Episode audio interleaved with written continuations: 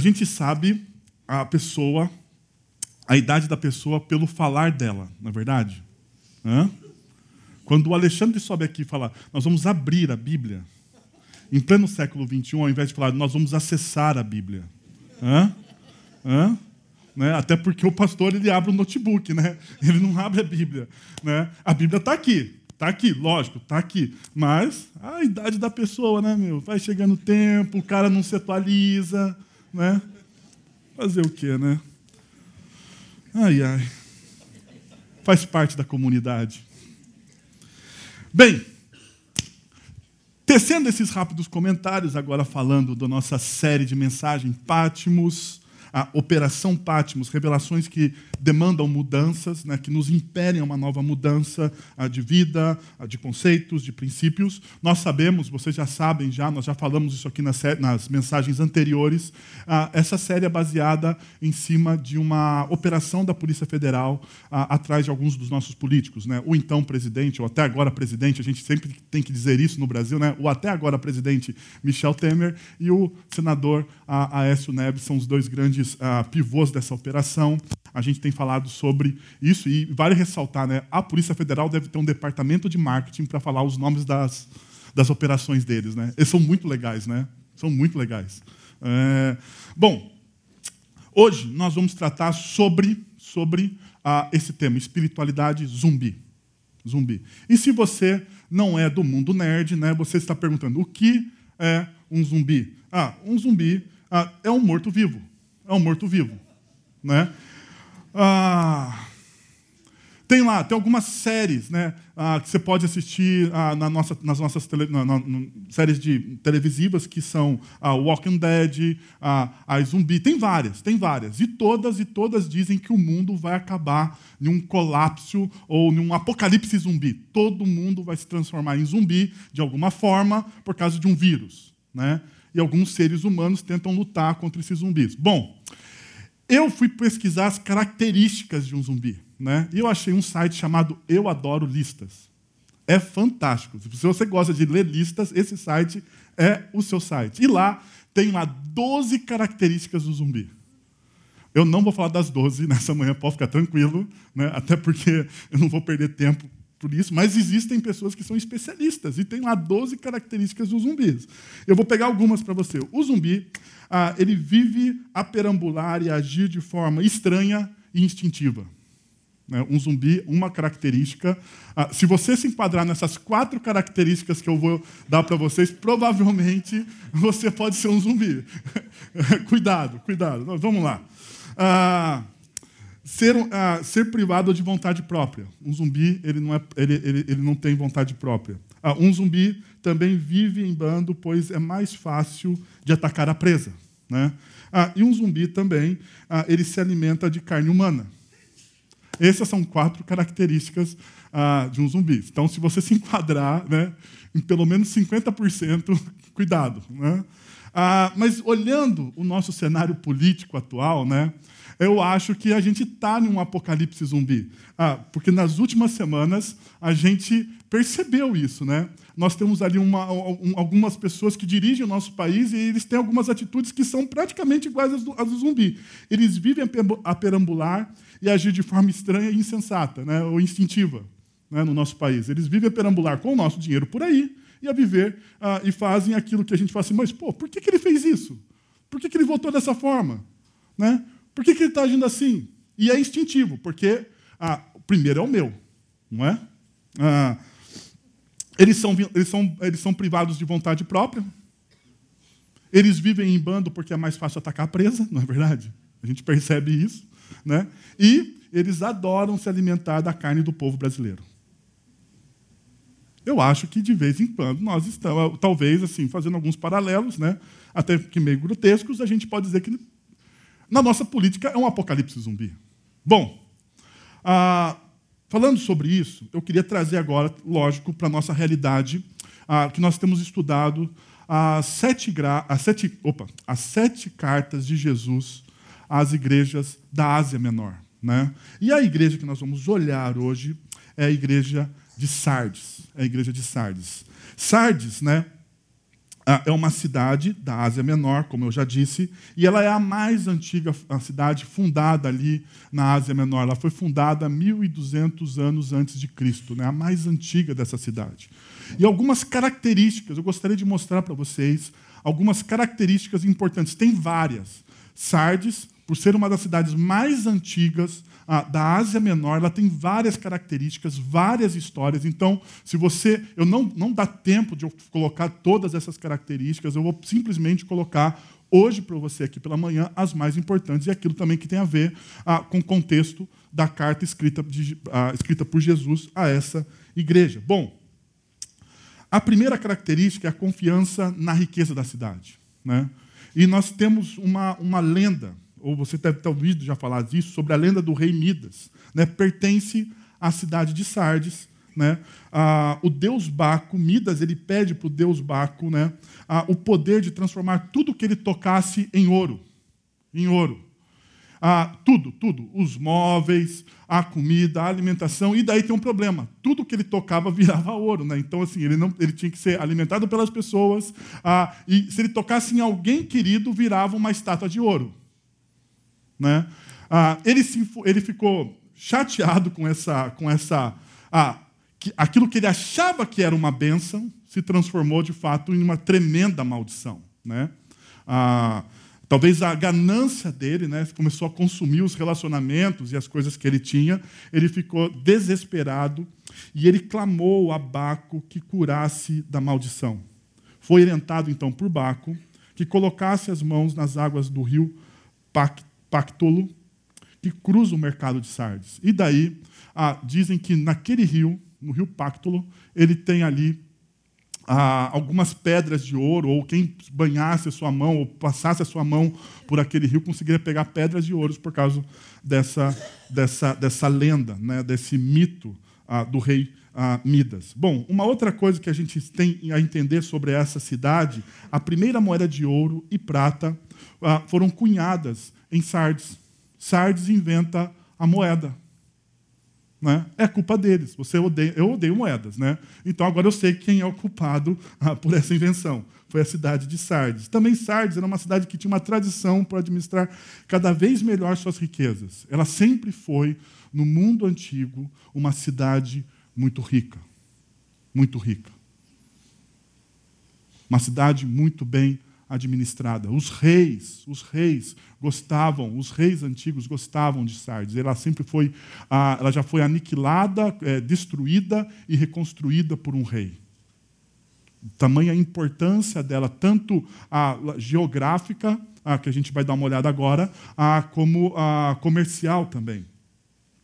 Eles tinham também confiança na segurança da cidade. Né? Ah, por quê? Porque em Sardes tinha uma fortaleza de Sardes que ela era no alto de um morro e essa fortaleza ela era inexpugnável. Até tinha um ditado antigo que era, que era assim: ah, isso é, é como se fosse assim, é tão difícil, isso é tão difícil quanto conquistar Sardes. Né? Eles iam falar de, alguma, de algum fato impossível, eles falavam assim: ah, ah fazer ah, tal coisa é tão impossível quanto conquistar Sardes. De tamanha a, a fama dessa fortaleza. Então nós temos, perceba, uma cidade que é famosa pelas suas riquezas, uma cidade que é famosa, que é famosa no mundo antigo pela sua segurança, pela sua segurança. Ah, uma outra característica, como nós temos visto ah, em todas as cidades da Ásia Menor, ah, é a adoração, ah, é um centro de adoração pagã. E esse centro de adoração tem algumas, tem pelo menos três importantes deuses. Ah, o primeiro deus importante era César. E interessante que em Sardes, a adoração a César ela tinha um livro de registro ah, que continha ali os nomes dos adoradores ah, dessa cidade. Então, é tipo como se fosse uma identidade ah, da pessoa. A partir do momento que a pessoa deixasse de, ser, de cultuar a César, ela era riscada desse livro. Ou seja, ela perdia a sua identidade enquanto cidadão de Sardes, não poderia comercializar, ela não tinha uma certidão, ela não tinha tipo o RG dela, era aquele livro. Então, se ela deixasse de adorar a, a, a, ao César, ela tinha o seu livro risca, seu nome riscado do livro, então ela perdia praticamente todos os seus direitos civis. Uma outra deusa importante e muito cultuada em Sardes era a deusa Cibele. E Cibele era uma deusa que tinha o poder de trazer os mortos à vida. Na mitologia grega, romana. Então, essa deusa. Ah, primeiro, perceba, toda a cultura daquela cidade dizia que se você adorasse César, você tinha uma identidade. Toda a cultura daquela cidade dizia: ah, se você adorasse Sibéria, você tem o poder de voltar à vida. E por último, era uma cidade ah, forte, ah, então tinha a deusa Artemis. E Artemis, ela é a deusa da guerra, mas também das mulheres virgens.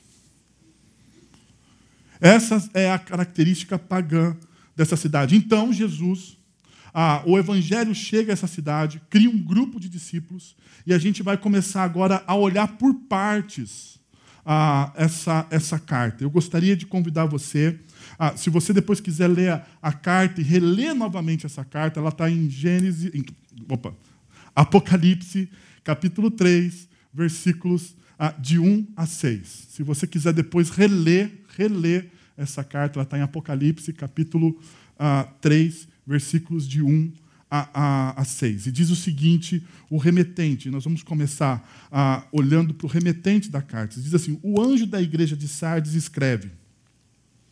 Estas são as palavras daquele que tem os sete Espíritos de Deus e as sete estrelas. Nós já vimos isso, ah, porque essa não é a primeira vez que Jesus diz que ele tem os sete espíritos. Então, para você ah, relembrar aquilo que nós já estudamos aqui, ah, essa ideia do sete espíritos de Deus é da totalidade, da perfeição, da amplitude da atuação do Espírito de Deus dentro das igrejas, do Espírito Santo de Deus, do Espírito de Deus dentro das igrejas. Diz o seguinte: a universalidade, a universalidade da presença e atuação do Espírito Santo.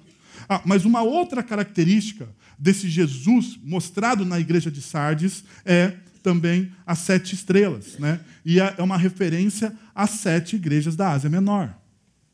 Então Jesus ele está falando assim: olha, eu tenho uma atuação completa, uma atuação completa dentro das igrejas, e essas igrejas pertencem a mim, elas não pertencem a mais ninguém. Não é do pastor, dos líderes, não, não, não é de ninguém. As igrejas que se reúnem em meu nome são minhas. Então, ele está falando. Tanto que o verbo mais importante que aponta isso é o verbo tem. Mas esse verbo, no original, ele tem uma ideia de, de indissolúvel.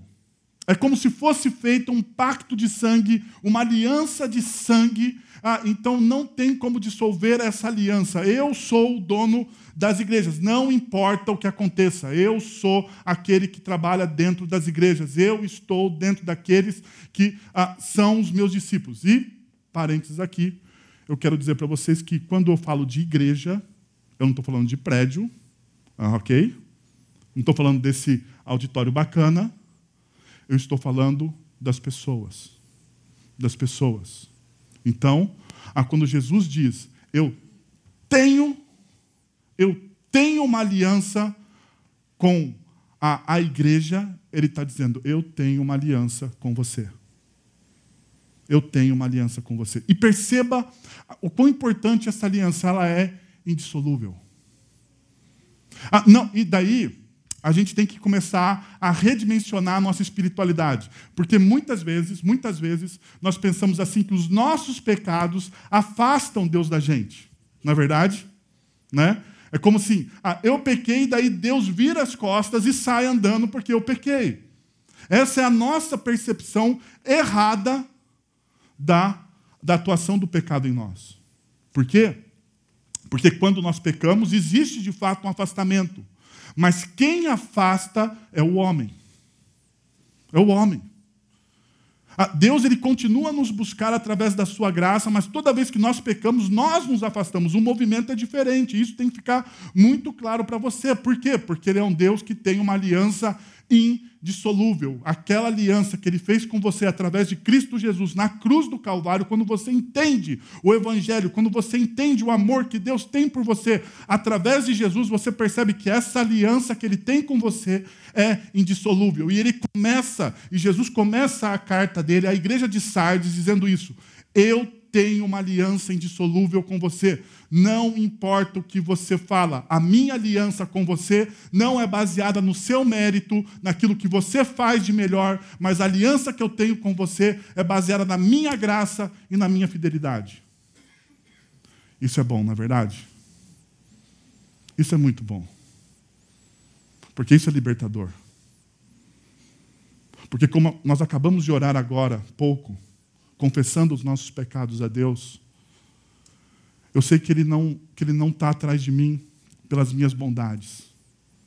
Ele está atrás de mim e, e busca um relacionamento comigo porque Ele me ama. Porque Ele me ama. Percebendo isso, a gente entra então naquilo que eu chamo de o confronto. E é interessante que tanto em Sardes, a, que é a quinta carta, quanto a, a carta à igreja de Laodiceia, elas não têm aquilo que nós chamamos das virtudes das igrejas. Jesus não chega assim e fala assim: olha, em você tem coisas boas, a sua fidelidade, o seu amor, né, a sua perseverança, a sua resiliência. Não, não. Aqui em Sardes, Jesus começa dizendo o seguinte: conheço as suas obras. Conheço as suas obras. Você tem fama de estar vivo. Você tem fama. E fama aqui, a palavra literal é nome. E nome, como nós já vimos há, há, duas, há, uma, há duas cartas atrás, o nome ele tem um poder. Um poder. Ah, tanto que é o nome que está escrito. Então, esse nome tem um poder. Se eu conheço o seu nome, eu sei, eu consigo chamar a sua atenção. Esse nome, então, gera poder. Mas o nome também, quando pronunciado, ele gera ah, pensamentos, sentimentos, não é? Ele desperta, não é verdade? Quando você fala de um nome, do nome, de um desafeto seu, o que acontece com o seu coração? Hã? Você pronuncia o nome do desafeto, daí até assim, dá uma embrulhada no estômago. Por quê? Porque o nome tem poder, né? mas o nome também ele traz lembranças.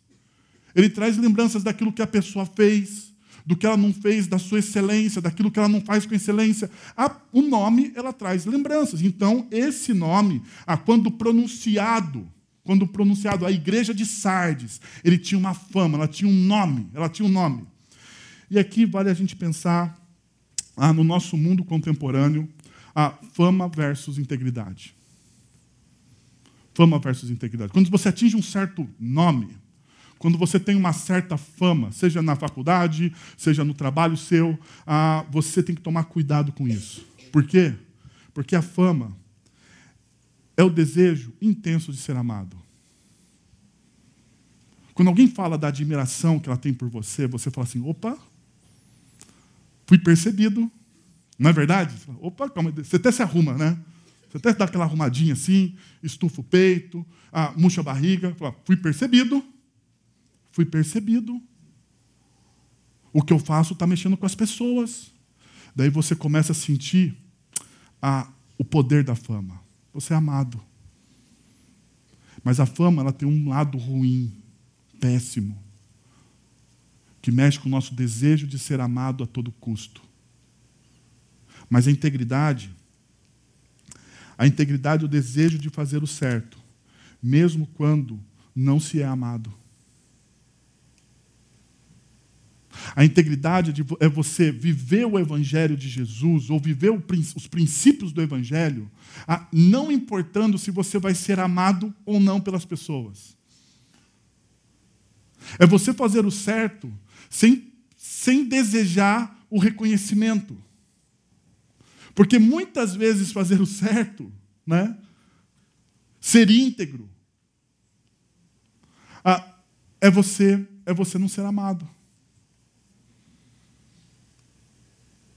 Então a gente tem que tomar um pouco de cuidado com isso. Mas perceba uma coisa: ela tinha um nome, a igreja de Sardes, e a gente tem que perguntar como era essa fama. E a fama aqui é estar vivo. E essa palavra no, no original, estar vivo, ah, significa gozar ah, da vida real, ter uma vida verdadeira, ser abençoado. E é interessante que essa palavra no grego zoar, ela passa também, ela é usada por João nos evangelhos como um efeito do evangelho na vida das pessoas. Em João capítulo 4, versículo 10, é quando Jesus está falando com a mulher samaritana e ele usa o seguinte, ele fala assim, ó, se você crer em mim, se você experimentar daquilo que eu tenho para te dar, do, de dentro de você vai fluir o quê?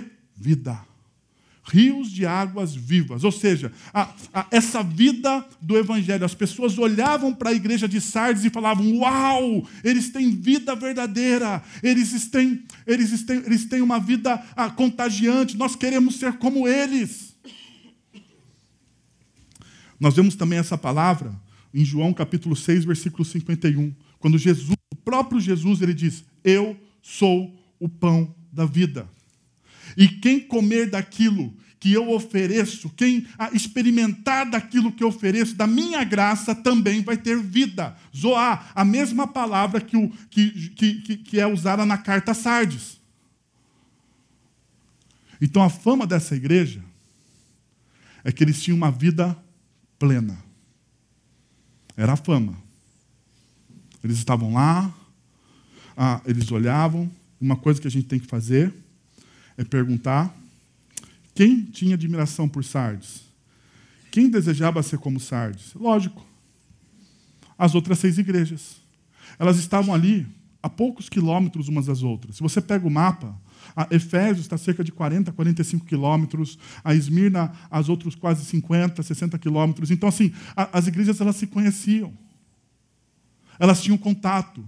Então, as outras seis igrejas olhavam para Sardes e diziam: Uau, Poxa, olha como Sardes ah, vive o Evangelho. Olha como eles ah, ah, são, são, são comprometidos. Olha, olha o que Sardes está fazendo. Aquela igreja funciona redondinha. Aquele povo de Sardes é comprometido. Olha só, olha que beleza, olha a família deles. Meu Deus do céu. Tenho que mudar para aquela igreja. Tenho que andar com aquele povo. Eles são muito bons. Mas perceba, Jesus está dizendo: Ah, você tem fama de estar vivo. E agora vem a realidade. Jesus diz: Mas você está morto. Mas você está morto.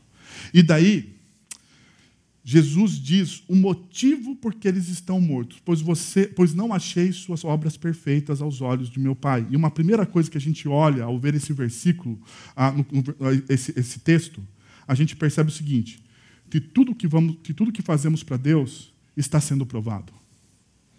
Sabia disso? Tudo que você faz para Deus é provado.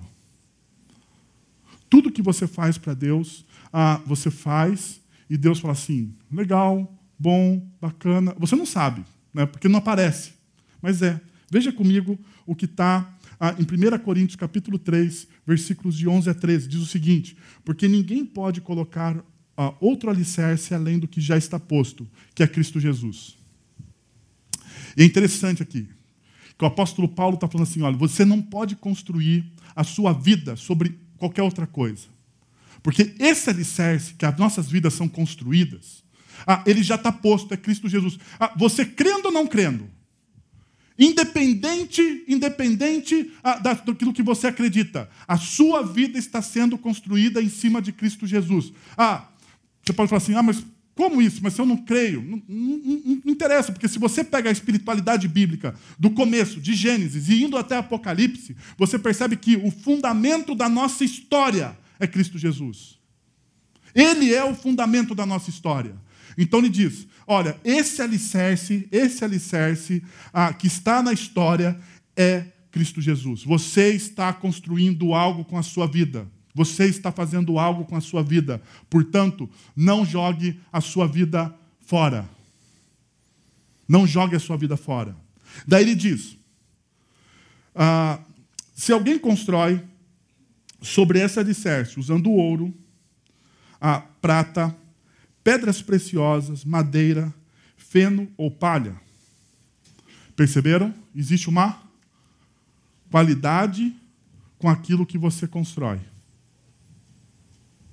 Daí ele coloca metais preciosos, ouro, prata, pedras preciosas, coisas de extremo valor na antiguidade.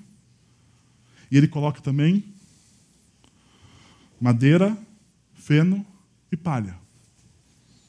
Daí vem o, vem o seguinte: a sua obra, aquilo que você está fazendo na história, aquilo que você está construindo com a sua vida, o seu legado vai ser revelado um dia. Você acha que não? Você acha que você faz em oculto, está em oculto. Não é verdade? Mas não está. Um dia ele vai ser mostrado.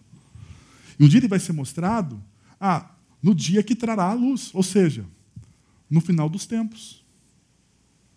Um dia nós vamos estar diante de Jesus, aquele que julga as nossas obras, e ele trará à luz tudo aquilo que nós fizemos. Tudo.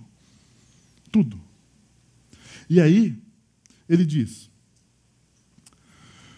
Pois será revelada pelo fogo. Ou seja, o fogo é um sinal de purificação daquilo que você fez. Será provada, perceba, a qualidade da obra de cada um. Perceberam? Existe uma qualidade. Tudo que você faz para Deus está sendo provado. Mas não é o que você faz para Deus. Agora, deixa eu redefinir ah, na sua cabeça aquilo que você faz para Deus. Aquilo que você faz para Deus. Se você é alguém que já entendeu o Evangelho, você sabe que tudo que você faz na sua vida é para Deus. Não é verdade? Hã? Os seus estudos, o seu trabalho, o seu casamento, a criação dos seus filhos, a forma com que você administra o seu dinheiro, a forma com que você administra a sua empresa, tudo o que você faz aqui e agora é para Deus. Não pense, não pense, tire da sua cabeça aquela ideia de que o que você faz para Deus é o que tem a ver com a igreja. Porque a gente faz uma dicotomia perigosa uma dicotomia maligna, eu diria uma dicotomia diabólica, porque quando a gente faz essa dicotomia, nós, nós separamos a nossa vida do, do aqui e agora, do, do, do, da nossa vida diária, secular, com esse momento. Nós separamos a nossa vida dizendo assim: não, agora quando eu vou para a igreja, eu vou botar uma roupinha de ver Deus, eu vou parecer normal, vou ter uma fama lá. E daí de segunda a sexta eu vivo de qualquer jeito. Não, calma aí, para tudo tudo que você faz na sua vida é para Deus. E eu vou dizer uma coisa para vocês. Deus está mais interessado não naquilo que você faz aqui com a gente. Deus está interessado, por demais, de segunda a sábado. O que você faz fora daqui. É ali que realmente conta. Bom, Percebendo essa realidade, ele diz: ah, elas não foram encontradas perfeitas aos olhos de Deus. Agora, deixa eu fazer um parênteses novamente, você perceber a linguagem de Jesus. Jesus aqui, ele não está falando, e ele muda a linguagem dele de propósito. A linguagem que Jesus está usando aqui é a linguagem de um militar, de um comandante. Porque ele não fala assim, ó, ah, não achei suas obras perfeitas aos olhos do meu pai. Perceberam? Eles falam, Jesus fala, eu não achei as obras perfeitas aos olhos do meu Deus. Sabe por quê? Porque eu estou provando suas obras, porque eu estou às ordens de um Deus poderoso e agora ah, eu estou sondando e vendo o seu coração. Ele tem uma linguagem militar, ele está falando ah, com autoridade. Ele não está falando mais como aquele que veio na história com graça, com amor, com bondade. Está remanejando a nossa mente e a mente da igreja para perceber como ele está agindo na história. Daí, o princípio é: tudo que ofereço de uma forma indevida a Deus é pecado. E deixa eu mostrar de duas formas isso para você. Primeiro, ah, com a história que está em Gênesis capítulo 4. E a história que está em Gênesis capítulo 4 é a história de Caim. Porque Caim ali é o principal personagem daquela história. E se você tem um pouco de conhecimento ah, bíblico, você sabe ah, que Caim ele mata o seu irmão. É o primeiro homicídio, né, ah, assassinato na história. Caim mata o seu irmão Abel. Por que Caim mata o seu irmão Abel? Por inveja. Mas se você olha o texto com cuidado, você percebe que em nenhum momento Deus fala com Abel. A todo momento Deus está falando com quem? com Caim. A pergunta que você tem que fazer quando você lê esse texto é assim: Caim ofereceu a sua oferta a Deus? Ele ofereceu a sua oferta a Deus? Ele ofereceu. Ele deu a oferta. Mas Deus não aceitou por quê? Por causa da qualidade? Ou por causa da forma com que ele deu a oferta? Não tinha a ver com a qualidade da oferta. Tinha a ver com a forma com que ele deu a oferta. O coração dele, o coração dele comanda a qualidade da oferta. O seu coração comanda aquilo que você faz. Exemplo. Você já fez algo, você já fez algo de forma obrigada? Pela opressão? Já fez? Qual é o sentimento desse negócio? Hã? Qual é o sentimento? Você acorda feliz da vida e fala: "Tô indo". Hã? Você dá sorrisos, corações saem da sua cabeça. Hã? Ou você fecha o seu rosto, fecha os seus olhos, tampa os seus ouvidos, tampa o seu nariz, é como mergulhar num lugar que você não sabe se você vai sair.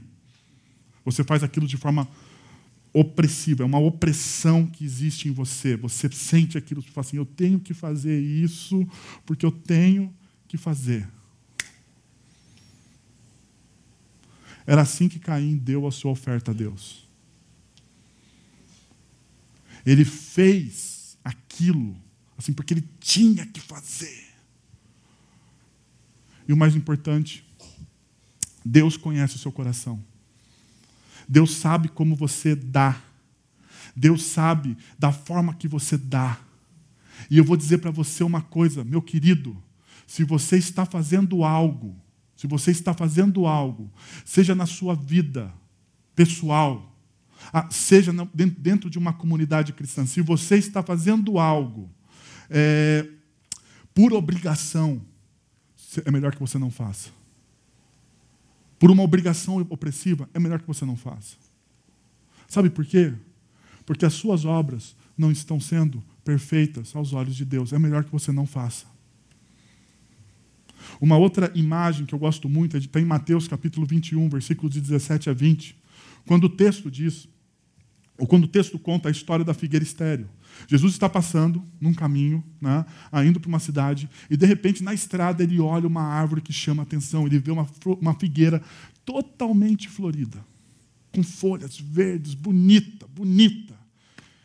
E quando você vê uma árvore que dá frutos totalmente ah, ah, com, com, com, folhas verdes, bonita, ah, se, se alguns comentaristas dizem que aquela árvore estava no meio de outras, as outras estavam secas e aquela estava verdejante, o que, que você pensa? Tem fruto. Vou comer um fruto. E ao chegar àquela figueira, Jesus faz o quê? Ele vê se tem fruto, e, para surpresa dele, não tem fruto nenhum. Daí Jesus fala assim: Bom, já que você aparenta que tem frutos, mas não tem, essa aqui é a versão Wellington, tá? Se você for procurar no texto, não está assim, não. Então, é a versão Wellington revista e atualizada tá? Você aparenta que tem frutos. Você aparenta vida, mas você não tem. Seca agora. E aquela árvore naquele instante secou. Os discípulos ficaram admirados. Aparência. Aparência. Duas coisas que nos levam para uma espiritualidade legalista é fazer as coisas de forma obrigada, fazer as coisas achando que Deus precisa de você, que se você não fizer, ninguém vai fazer, que as coisas, ah, eu tenho que fazer, eu tenho que fazer. Legalismo. Aparência. São, espiritual, são formas de espiritualidade que destroem o nosso relacionamento com Deus. E era o que estava acontecendo à igreja de Sardes. Uma outra coisa que nós temos que perguntar, ou primeiro, ou melhor, dizendo: a principal pergunta que nós temos que fazer é essa: qual o problema com a igreja de Sardes, então? Ah, mas está falando assim, mas é a aparência, pastor. Mas calma aí. Não. Tem mais. Tem mais. Isso aqui é só o começo. Qual o problema com a igreja de Sardes? Por quê? A, a, esse, esse negócio da aparência, da fama deles, esse negócio aqui é o resultado de um problema muito maior. Qual que é o problema? Primeiro, qual não é o problema? Não havia heresias que ameaçavam a igreja de Sardes. Não havia. Porque toda vez que existe uma heresia na igreja de Sardes, o que acontece? Ou numa igreja da, da, Ásia Menor, como nós vimos até agora, toda vez que tem uma heresia, toda vez que tem uma heresia, Jesus fala: olha, o seu problema é esse. E aqui ele não fala. Ele não fala. Uma outra coisa que a gente percebe, a gente percebe que a, a igreja de Sardes ela não era incomodada pelos ataques de fora. Não era. Ela não tinha um ataque externo, pessoas perseguindo, dizendo para eles que eles estavam adorando a Deus. Não tinha. Por quê? Porque Sardes era uma grande cidade. Em Sardes havia uma sinagoga enorme. Enorme. Ah, tinha vários templos. Então, como era uma cidade ah, grande, onde as pessoas conviviam com as diferenças, pouco importava. Eles não eram perseguidos. Dois comentaristas nos ajudam a entender isso. O primeiro é o James Morford, que diz o seguinte: Ainda que conserve uma forma de religião, não a, vi, não a vivem com um poder capaz de transformar suas vidas. Eles tinham uma religiosidade, mas a, a religiosidade que eles tinham era vazia. Não tinha capacidade de transformar a vida deles mesmos. Quiçá dos outros. Ainda, ah, o, o, o J.B. Phillips ele diz o seguinte: mantém uma fachada de religião, mas sua conduta nega que, está, que esta sirva para algo. Então era tudo fachada. Eles tinham uma aparência, eles tinham, mas aquilo não brotava do coração deles. Bom, a igreja de Sardes se tornou uma igreja mentalmente morta. Ela perdeu a capacidade crítica de fazer uma, uma interpretação da cultura a partir do Evangelho. Por quê eu digo isso? Veja o que diz o versículo 3 do capítulo 3. Lembre-se, portanto, do que você recebeu e ouviu. Lembre-se do Evangelho. Lembre-se do Evangelho. Vocês perderam o Evangelho. Vocês perderam o Evangelho. Hã? Você, já pensou nisso? Ah, quando você perde o Evangelho, você perde tudo. Sabia disso? Não adianta. Não adianta. Quando você perde o Evangelho, você perde tudo. Deixa eu te falar uma coisa. Você ama Deus? Bom, eu sei que você está olhando para mim e fala assim: que pergunta é essa, pastor? Eu estou aqui na igreja.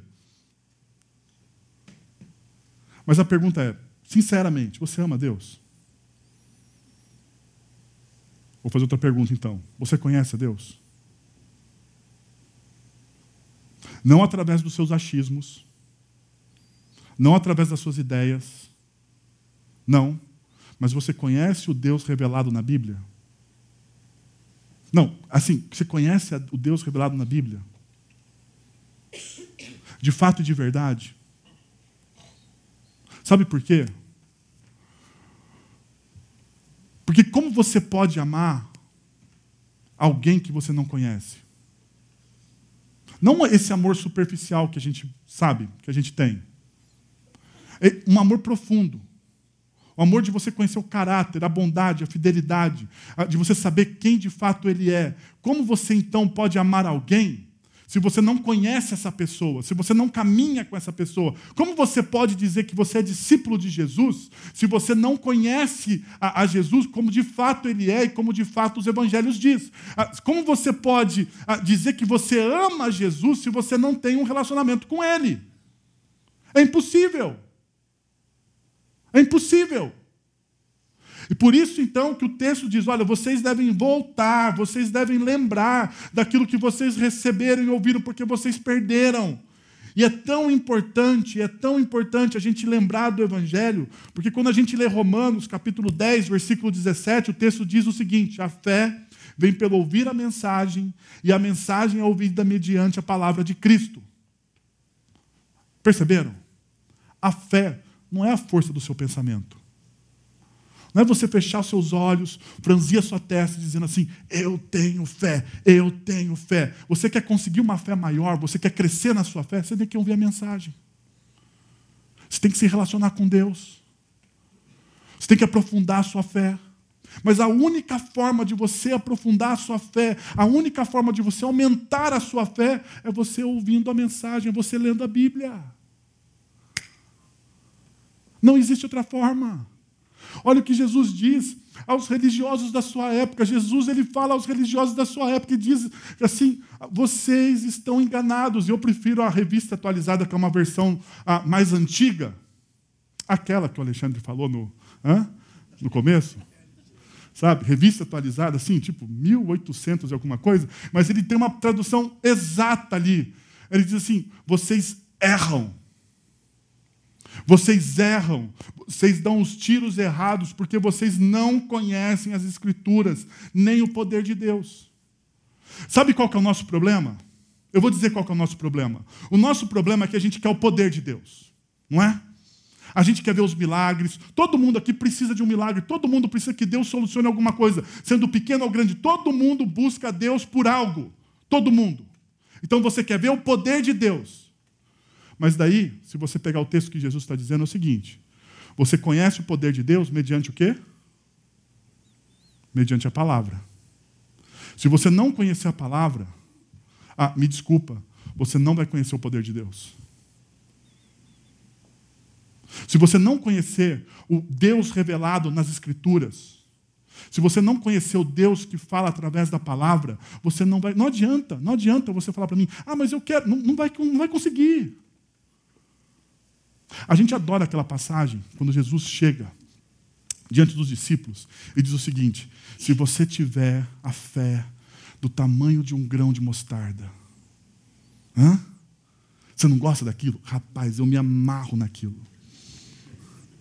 Ele diz assim: se você tiver a fé do tamanho de um grão de mostarda, olhar para aquele monte e disser: saia dali e se jogue no mar.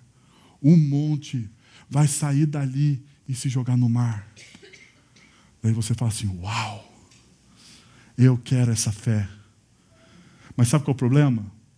Que para querer essa fé você franze os seus olhos, você fecha os seus olhos, franze a sua testa e diz: Monte sai, monte sai, monte sai, monte sai, monte. E o monte não sai. E daí você fica bravo com Deus. Você fala assim: Deus, Deus não está me ouvindo. Deus não está falando comigo. Me desculpa, você está fazendo o caminho errado. Você não conhece o Deus revelado nas Escrituras. Você não conhece o Evangelho de Jesus. Você diz, ama, você diz que você ama alguém que você não conhece.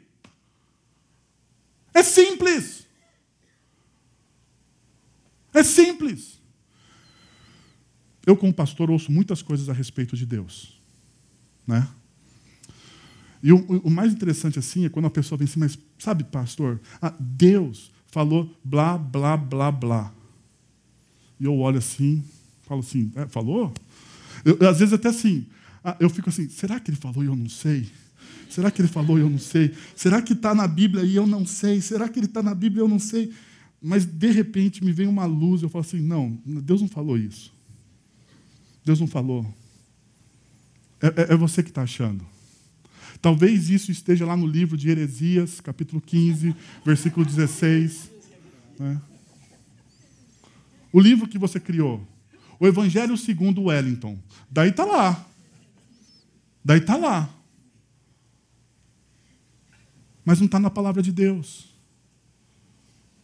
Ainda, eu queria lembrar o que C.S. Lewis diz no seu livro Teologia e Poesia. Ele diz o seguinte: Eu acredito no cristianismo como acredito que o sol nasceu. Não apenas porque eu vejo, mas porque ele, é, por ele, vejo todo o resto. Ponto. Eu interpreto a minha vida não por aquilo que. Não pelos meus princípios, mas eu interpreto a minha vida pelos princípios do reino e do evangelho de Cristo Jesus. Então o Evangelho de Cristo Jesus joga luz sobre minha vida, joga luz sobre a minha história. E eu começo a olhar a minha história não como eu olho para a minha história, mas como o Evangelho demonstra que é a minha história. Ou seja, a minha história então passa a ganhar umas novas cores, mas não por aquilo que eu vejo, mas por aquilo que Deus diz ao meu respeito.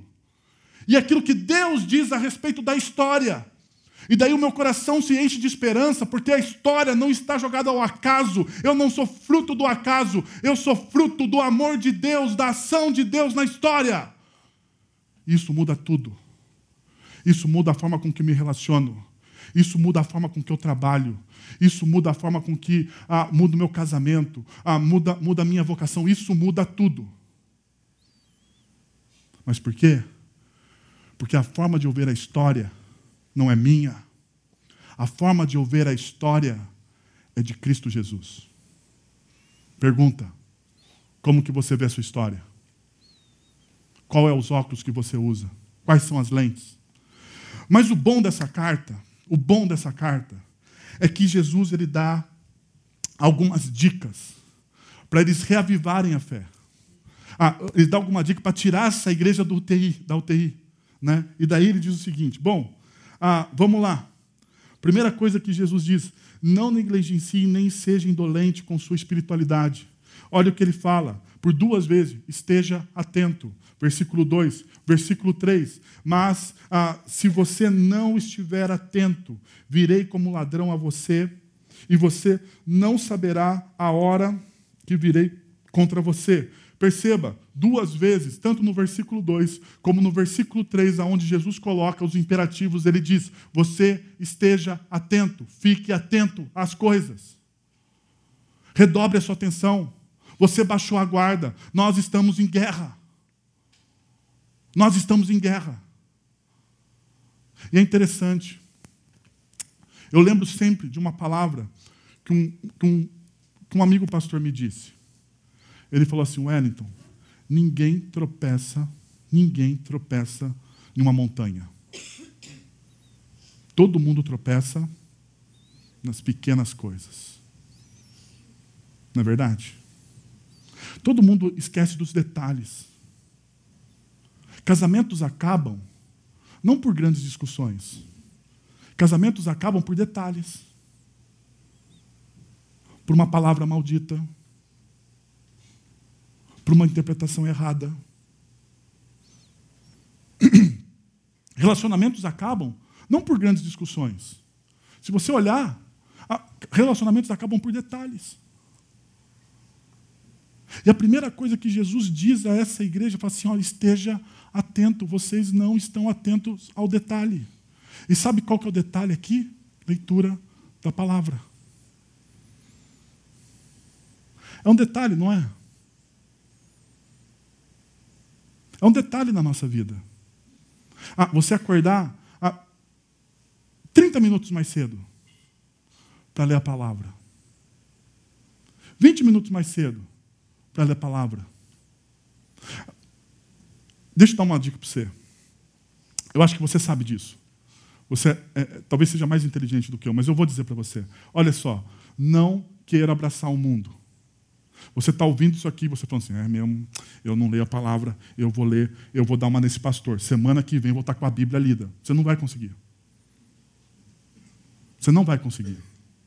Primeiro que são 66 livros, né? você não vai conseguir.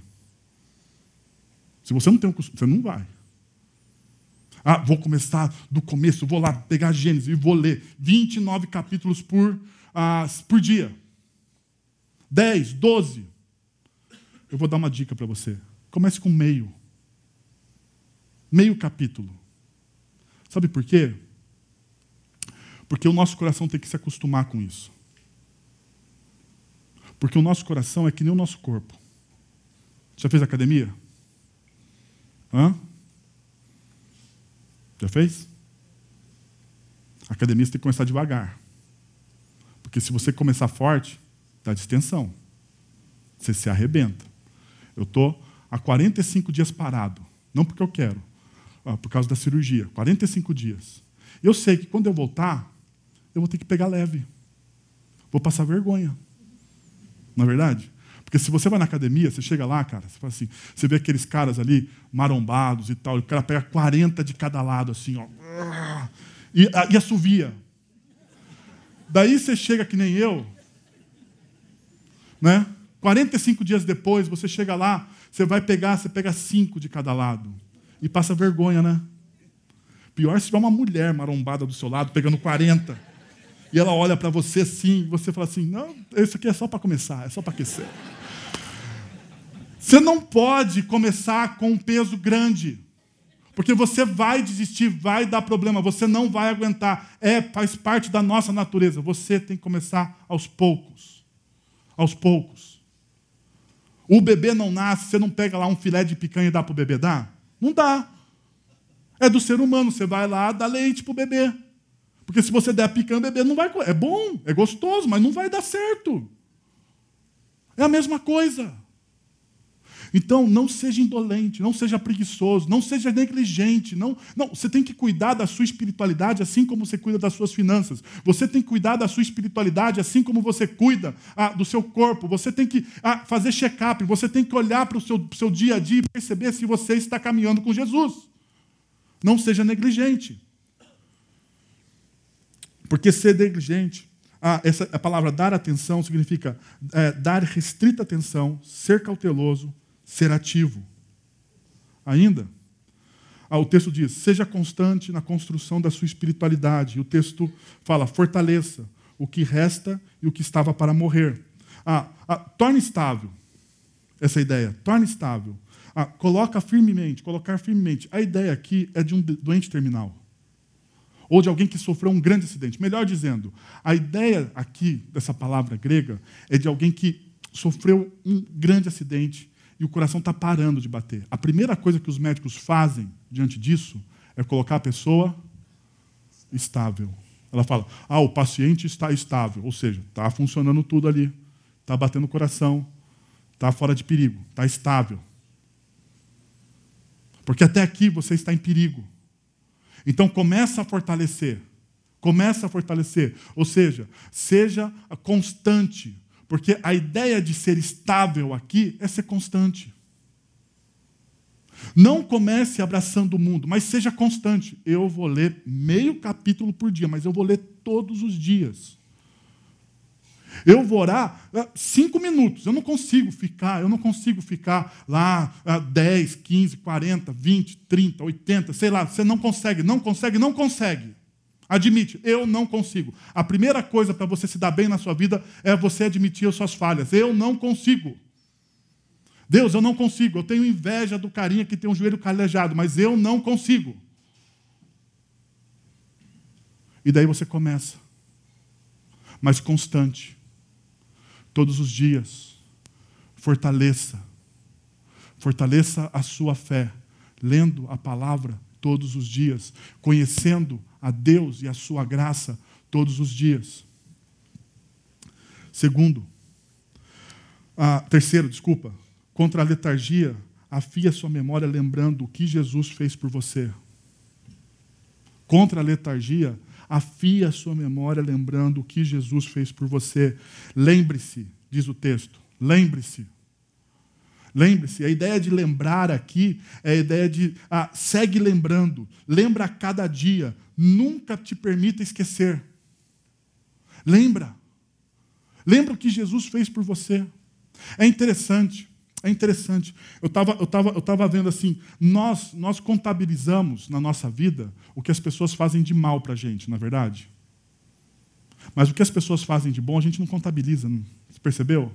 Sempre a pessoa está no devendo, né? seja em qualquer relacionamento. Parece que assim, você sente, você, você sente que, pô, eu fiz uma coisa legal, mas assim, ah, você dá uma pisadinha na bola, o saldo já vira negativo. A mesma coisa com a espiritualidade cristã. A mesma coisa com Deus. Deus te deu a vida, Deus te deu a vida eterna, Deus te ofereceu Deus ofereceu Cristo Jesus por você, o filho dele. Ele morreu numa cruz por você, por amor a você, sem você saber, sem você, sem você pedir. Ele foi lá e te amou sem você pedir. Você percebeu como é grande isso? Como é maravilhoso você saber que tem alguém que te ama sem você pedir. e que faz tudo por você e que constrói a história de amor por você. Mas daí a gente faz uma oração, daquelas orações assim, ah, medíocres. E a gente não tem uma resposta à nossa oração. Porque o nosso coração não sabe esperar. Porque a gente é imediatista. A gente quer tudo do nosso jeito e da nossa hora, no nosso momento. Nós somos como filhos mimados, nós queremos assim, para já, para ontem. Deus não respondeu, ah, Deus não me ama, e começa a. Calma aí, meu irmão, calma aí. Calma aí. Não é assim. Não é assim. Antes de você falar que Deus não te ama, lembra o que ele fez na cruz do Calvário por você. Antes de falar que Deus não se preocupa com a sua família, ou antes de você ah, falar assim, por que eu estou nessa situação? Antes de você fazer esse lamento, você pode fazer esse lamento, porque Deus aguenta. Porque Deus é Deus. E Ele quer ouvir o seu lamento. Mas antes do seu coração a colocar o bico para baixo do avião e você entrar em depressão, lembra o quanto Deus te ama através da cruz. Lembra? Lembra o que ele fez por você. Melhor, lembra o que ele fez na sua história. Lembra como ele te trouxe até este momento aqui. Lembra toda vez que ele te livrou de alguma coisa sem você perceber, sem você saber. Ele fez. Lembra?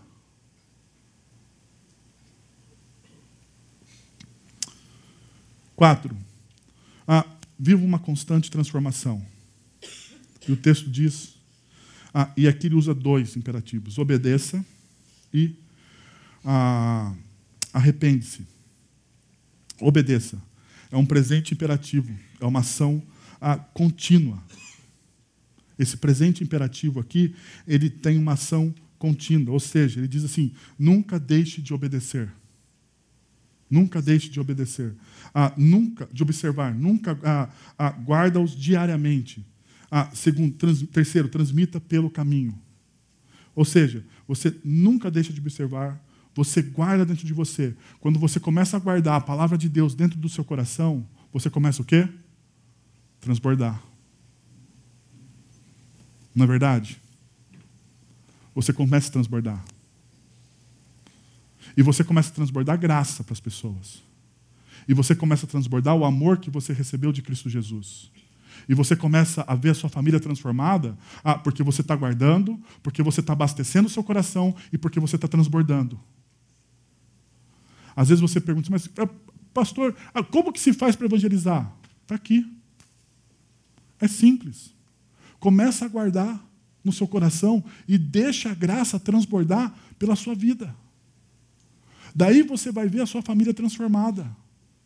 Você vai ver a sua vida transformada. Por quê? Porque você guardou, você guardou, você encheu, e quando o seu coração estava cheio, ele transbordou de graça. E as pessoas perceberam.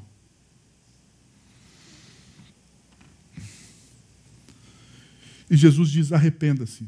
É um auristo imperativo. Que, que significa isso? É uma ação completa.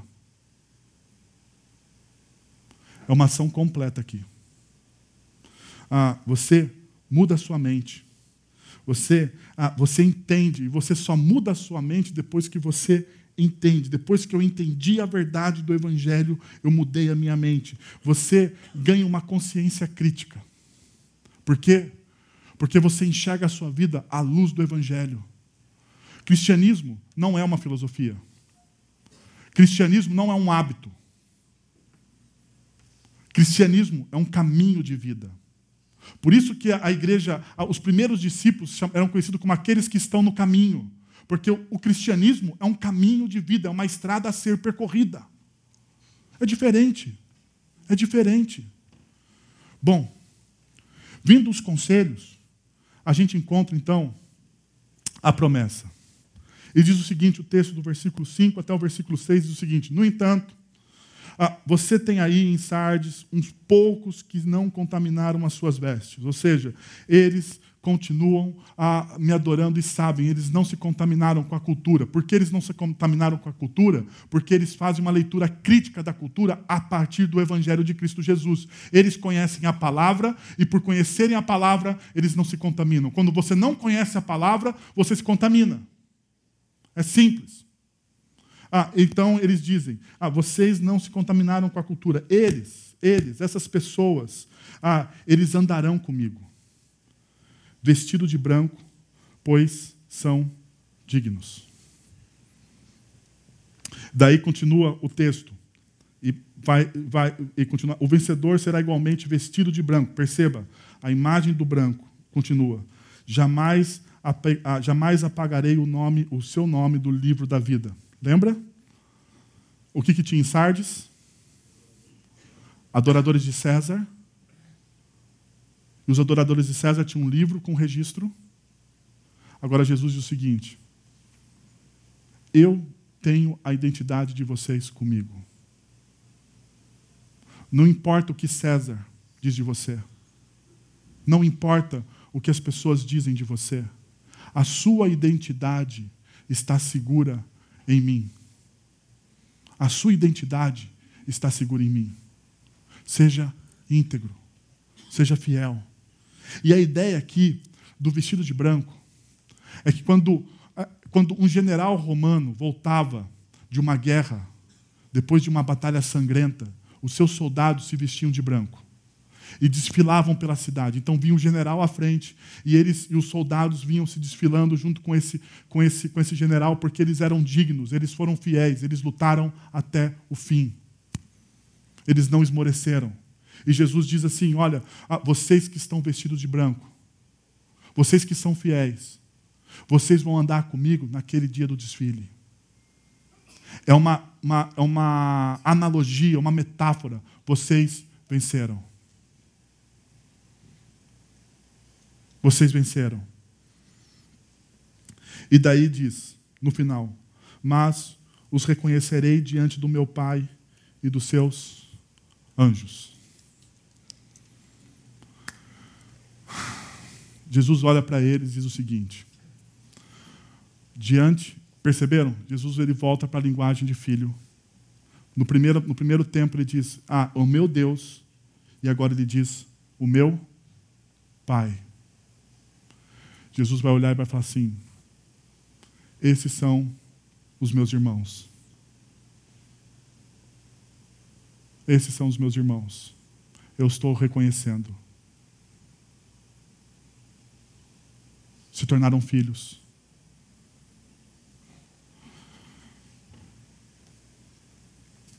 Por isso que em uma das suas parábolas Jesus diz: Foste fiel no pouco, sobre o muito te colocarei. Entra na alegria do meu Deus. Perceba que o caminho para a felicidade no Evangelho é a fidelidade se você for fiel a Deus, no seu coração, no seu coração, se essa fidelidade de coração transbordar nas suas atitudes, você vai ser feliz. Felicidade. Bom, para você uh, refletir e praticar, para a gente ir finalizando a nossa série, a nossa, nossa mensagem hoje pela manhã. Sua espiritualidade é apenas aparente? Sua espiritualidade é apenas aparente? O que as pessoas veem corresponde com o seu coração? Você vive de fama? Você é uma árvore florida, mas não tem frutos?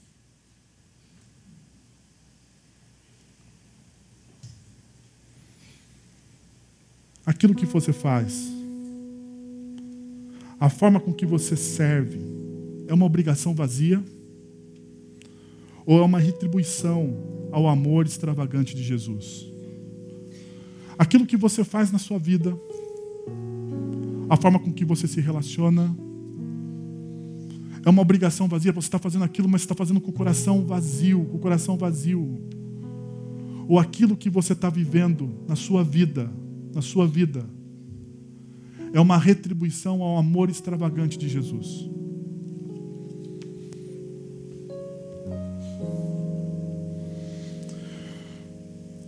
Você vive uma constante transformação em sua vida através do amor de Jesus? É dia a dia sendo transformado? Eu quero convidar você a fechar os seus olhos, a pensar um pouco nessas perguntas, a perceber o seu coração. E principalmente, principalmente nessa manhã, eu quero convidar você a ser sincero com Deus. Assim, não, não, não fala para Deus o que você acha que Ele quer ouvir hoje. Fala o que está no seu coração, de verdade. De verdade. Talvez esse seja o caminho da restauração da sua vida. O começo de uma nova vida. O recomeço de uma nova espiritualidade.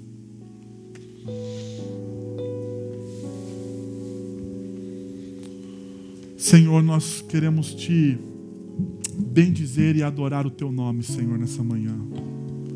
Porque nós encontramos o teu amor na história através de Cristo Jesus, através do sacrifício, da morte, porque nós não éramos merecedores dele, ó Deus.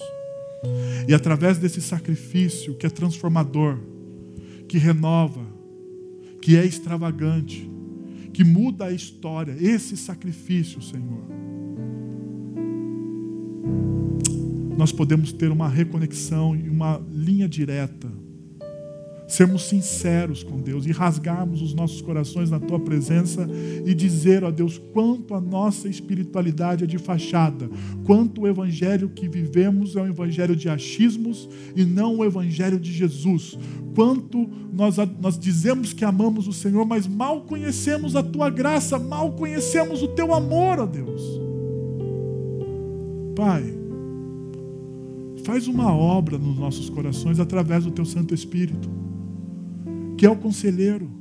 Revela-nos, ó Deus, e nos convence dos nossos erros, nos convence, ó Deus, da forma errada que nós temos vivido a nossa espiritualidade cristã, para que as nossas famílias sejam restauradas, ó Deus, para que a nossa fé de fato seja uma fé verdadeira, seja uma fé de mover montanhas.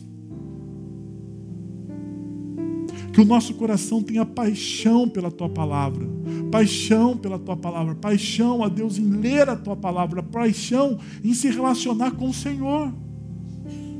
Enche-nos, ó Pai, com o teu espírito, é o que nós te pedimos, em nome de Jesus, Senhor.